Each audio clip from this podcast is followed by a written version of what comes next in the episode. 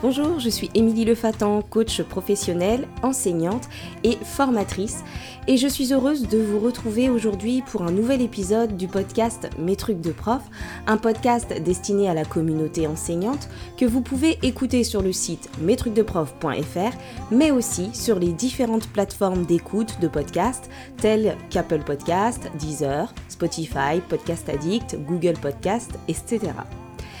Si vous utilisez Apple Podcast, vous pouvez soutenir le podcast en lui attribuant 5 étoiles et en laissant un commentaire positif tout en bas de la liste de tous les épisodes. Aujourd'hui, je vous retrouve pour l'épisode 52 qui parlera des doxas et croyances limitantes des enseignants. C'est un épisode que j'ai préparé depuis plusieurs mois, mais que j'avais besoin d'agrémenter avant de vous le livrer peut-être une pointe de perfectionnisme sur laquelle euh, j'ai lâché prise. Donc l'idée, c'est de prendre conscience que tout ce que nous faisons n'est pas forcément choisi ou remis en cause et que parmi ces choses que nous faisons en classe ou dans la vie, parfois par automatisme, par habitude, etc., il y a des choses qui nous bloquent et qui nous empêchent de nous développer.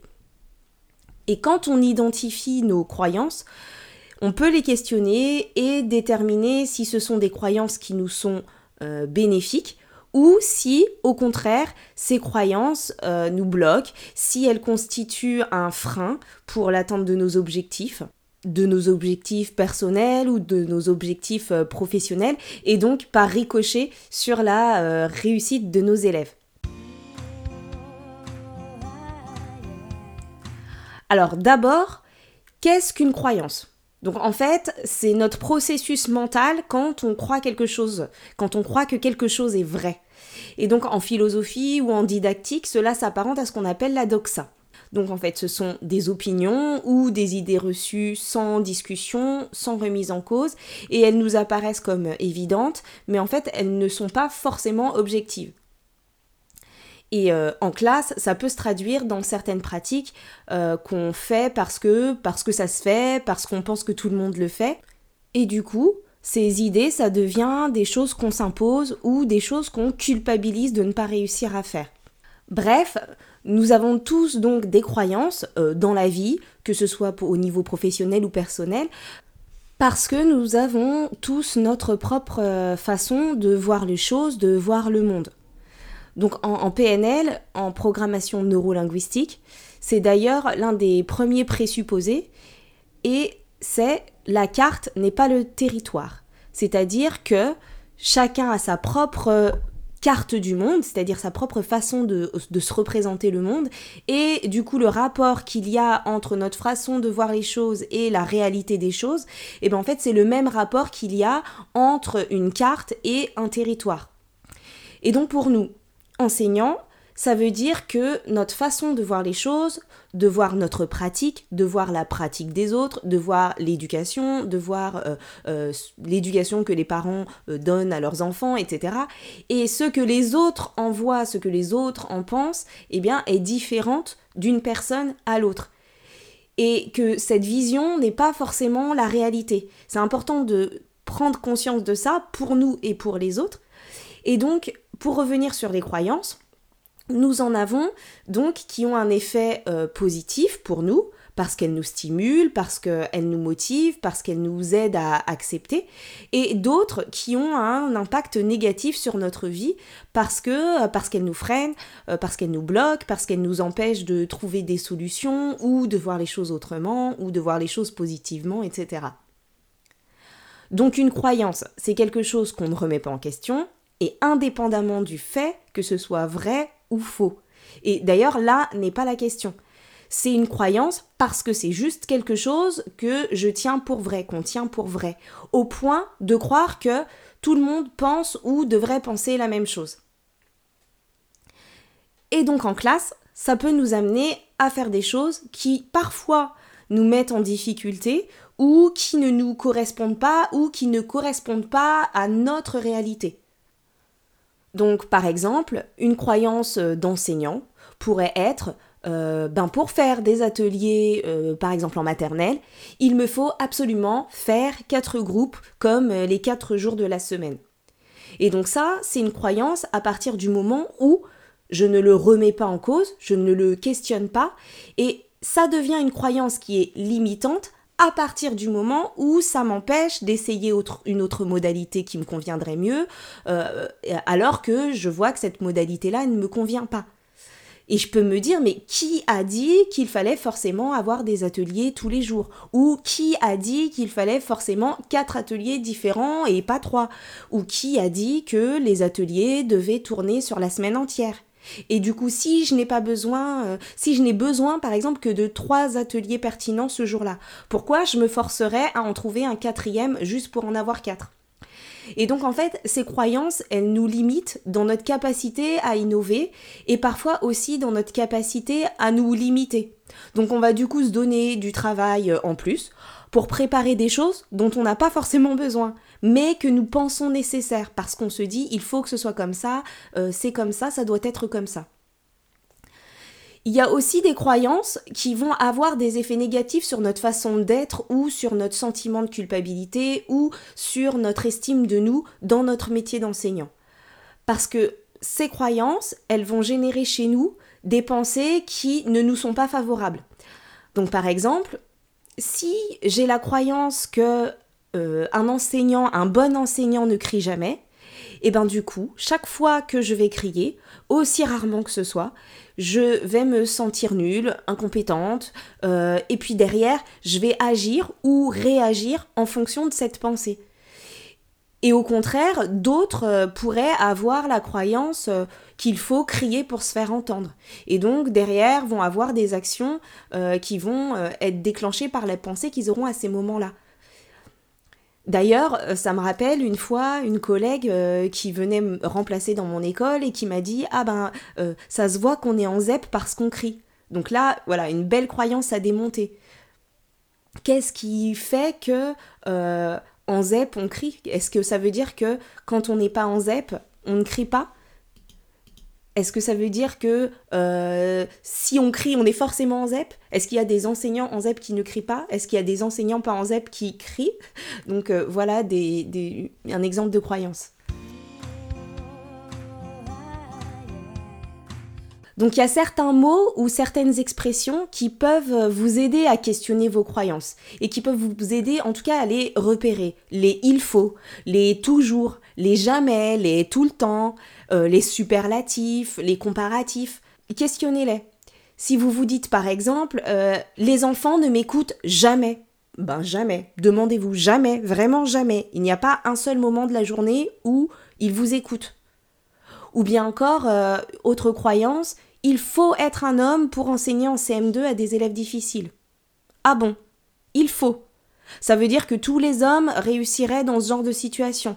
Est-ce qu'il n'y a pas euh, un homme qui pourrait se retrouver en difficulté dans cette situation?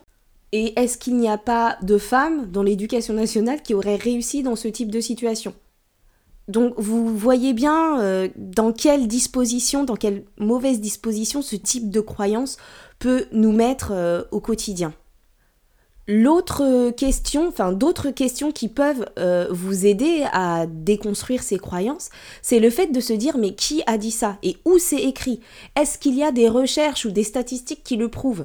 Par exemple, sur une autre croyance euh, qui est euh, ben, si je pars à 16h30, c'est que je suis un tir au flanc.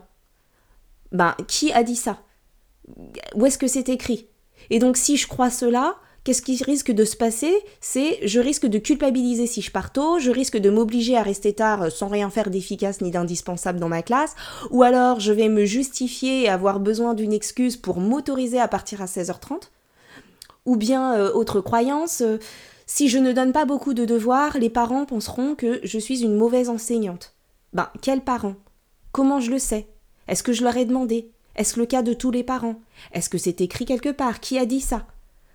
Une autre croyance qui fera sûrement sourire une de mes coachées et contre laquelle je lutte moi-même encore parfois, c'est euh, un bon enseignant doit tout construire par lui-même. Et donc du coup, on va hésiter à prendre des séances toutes faites, même si on les trouve géniales. Euh, on va éviter d'utiliser les guides du maître, ou alors on va culpabiliser euh, d'utiliser des méthodes, ou bien encore la conséquence, ça pourrait être qu'on perd du temps à retaper à l'identique une fiche de préparation. Et donc parfois, certains vont même jusqu'à cacher la source d'un document mais du coup, je me dis, euh, par exemple, est-ce que ça nous viendrait à l'esprit de réécrire nos propres poésies en se disant que quand même utiliser euh, du Victor Hugo ou du Maurice Carême euh, tel quel sans le remodifier, ce serait du plagiat ou ce serait trop facile? Ben, Pour déconstruire cette croyance, on peut se dire, ah bon, ben, les méthodes faites par des gens expérimentés et des chercheurs ne sont pas faites pour les bons enseignants, ce serait fait que pour les mauvais enseignants si tant est qu'il y en ait. Et, un bon enseignant euh, ben, ferait mieux que Sylvie Say, bourreau ou euh, Rémi ou qui sais-je. Euh, ou est-ce qu'il y a est-ce qu'il n'y aurait pas une manière experte d'utiliser des supports existants et des méthodes? Et puis, est-ce qu'on est obligé de tout faire tout seul?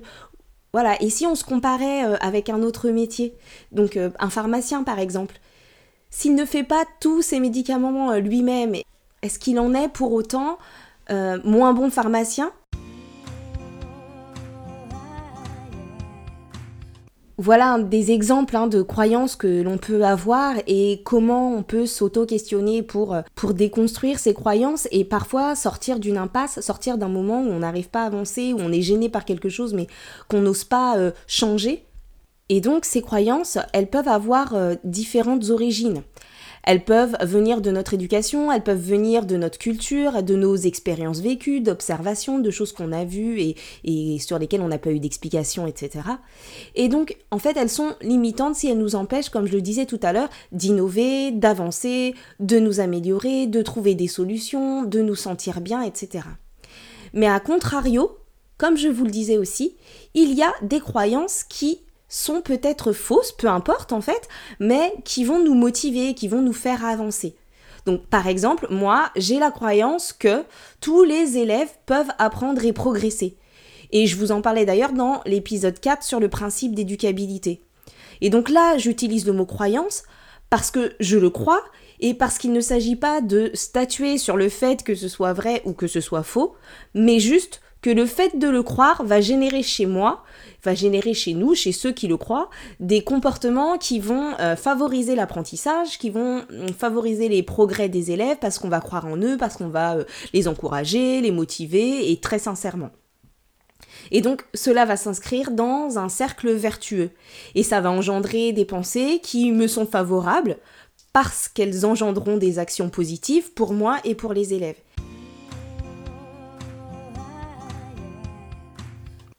Donc, si on récapitule, les croyances, ce sont ben, toutes les pensées, toutes les opinions, toutes les idées que l'on tient pour vraies, sans les remettre en question, sans même se questionner.